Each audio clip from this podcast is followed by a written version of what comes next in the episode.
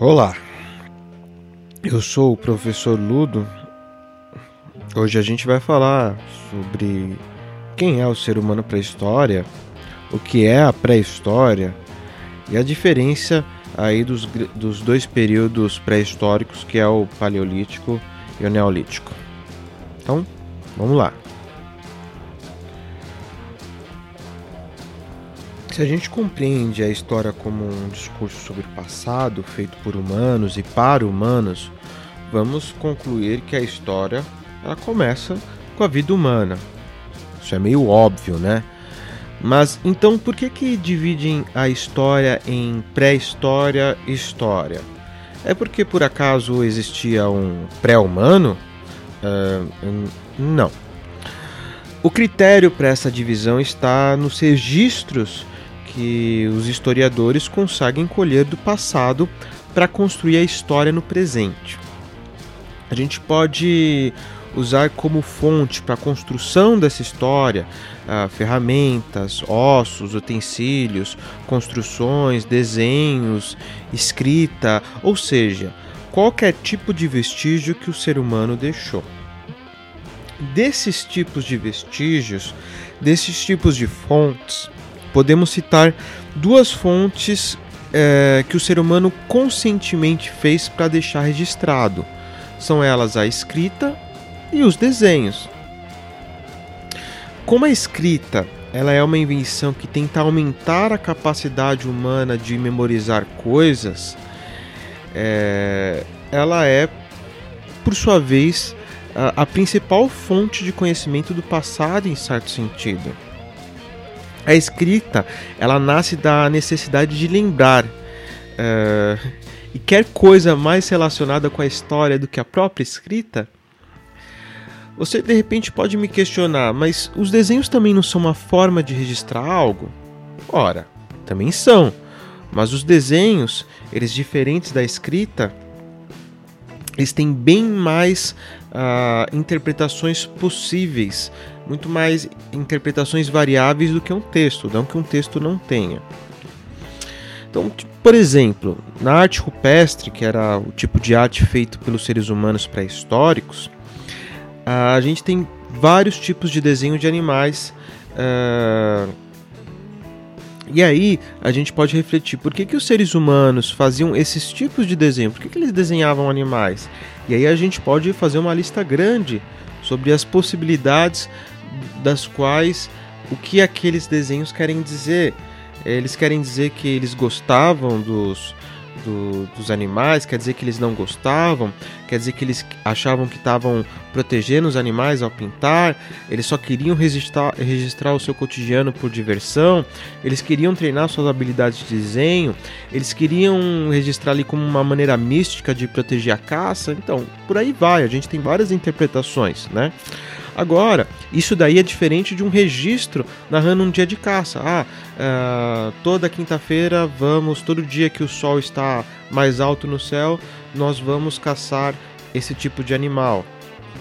Então, uh, nesse segundo caso, a gente está narrando um dia de caça, então não tem muito que interpretar. A gente pode interpretar os motivos, mas o que está descrito é aquilo. Então veja, a pré-história não quer dizer que ela seja uma história de é, menor qualidade, de pior qualidade. Dizer pré-história é só uma escolha que eles fizeram para batizar esse período, né?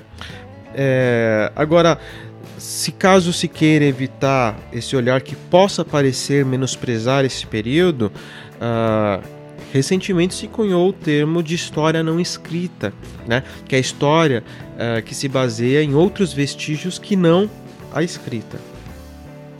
Mas o grande fato é que a escrita ela é uma grande invenção que denota um conjunto de transformações na sociedade bem complexa, uh, porque a sociedade que cria a escrita é a sociedade que lida com muita informação, né?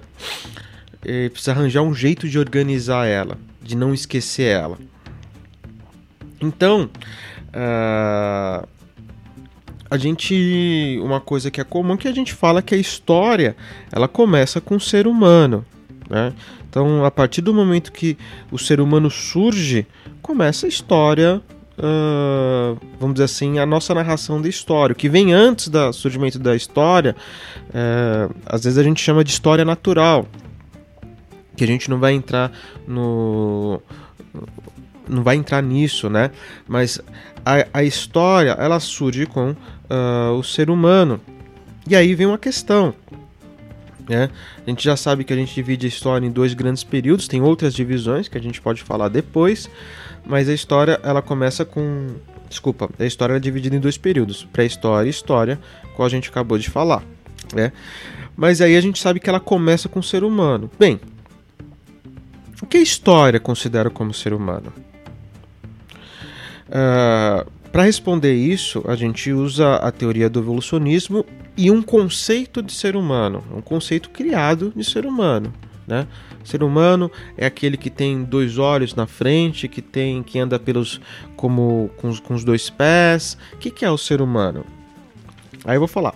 A história considera, vai considerar o ser humano uh, isso mais recentemente, mas aí vai ter um grande peso, os nossos ancestrais que compartilham uma grande carga genética com a gente e que eram capazes de utilizar e criar ferramentas, porque a gente vai ter é, carga genética semelhante com quase todos os seres vivos, né?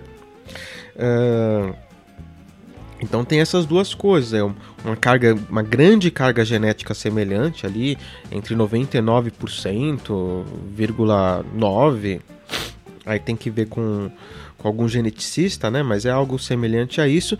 E não só isso, como criar ferramentas. Então, antes de se descobrir essa questão do genética, uh, o critério era uh, encontrar vestígios de do gênero Homo, né? Que pudesse usar ferramentas. Ou seja, todo vestígio de fóssil com carga genética compatível com a nossa e que pareciam ser capazes de utilizar ferramentas é, são consideradas atividades humanas feitas por humanos. Então aquele vestígio é de um ser humano. Então você pode perceber que essa definição é uma escolha. É um ponto de partida, que a gente precisa de um ponto de partida.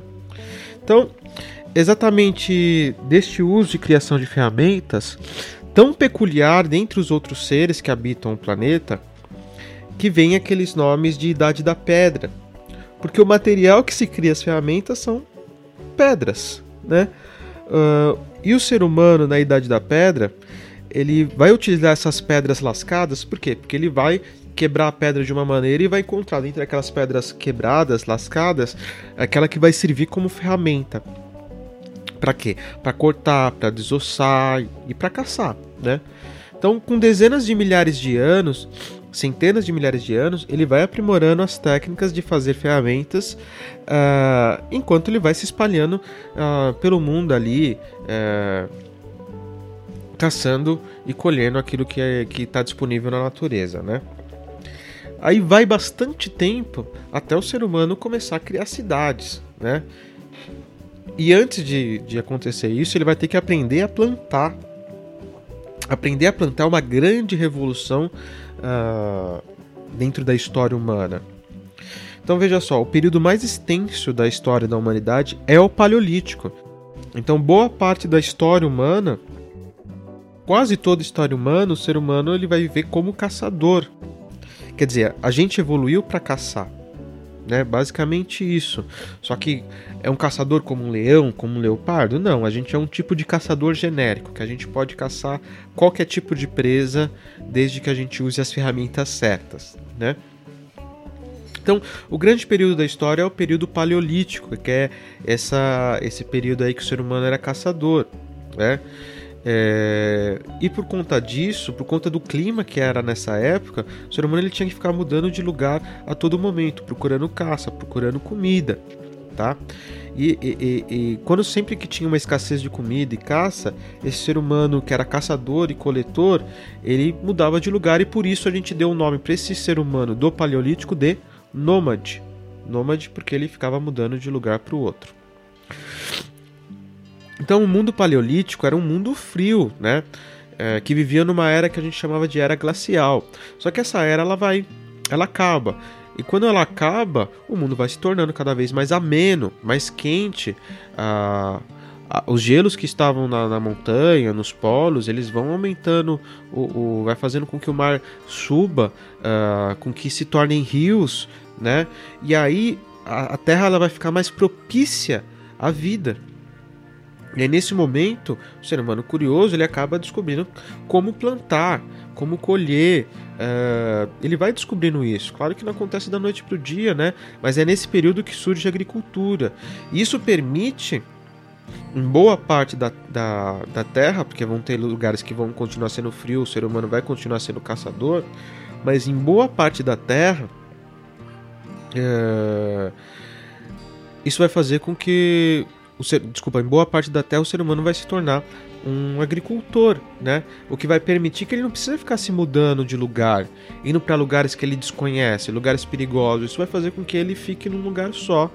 Uh, e permite que ele se fixe numa região.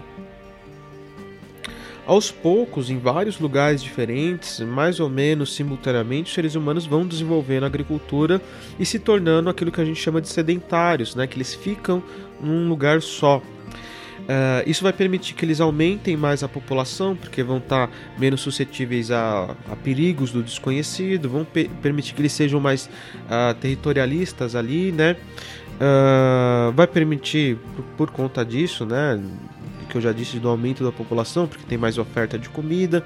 Uh, tendo mais oferta de comida, tem uma divisão ali do trabalho, uns uh, vão ficar responsáveis por, por, plantar tal coisa, etc. Então, até a galera aqui vai ter mais tempo livre.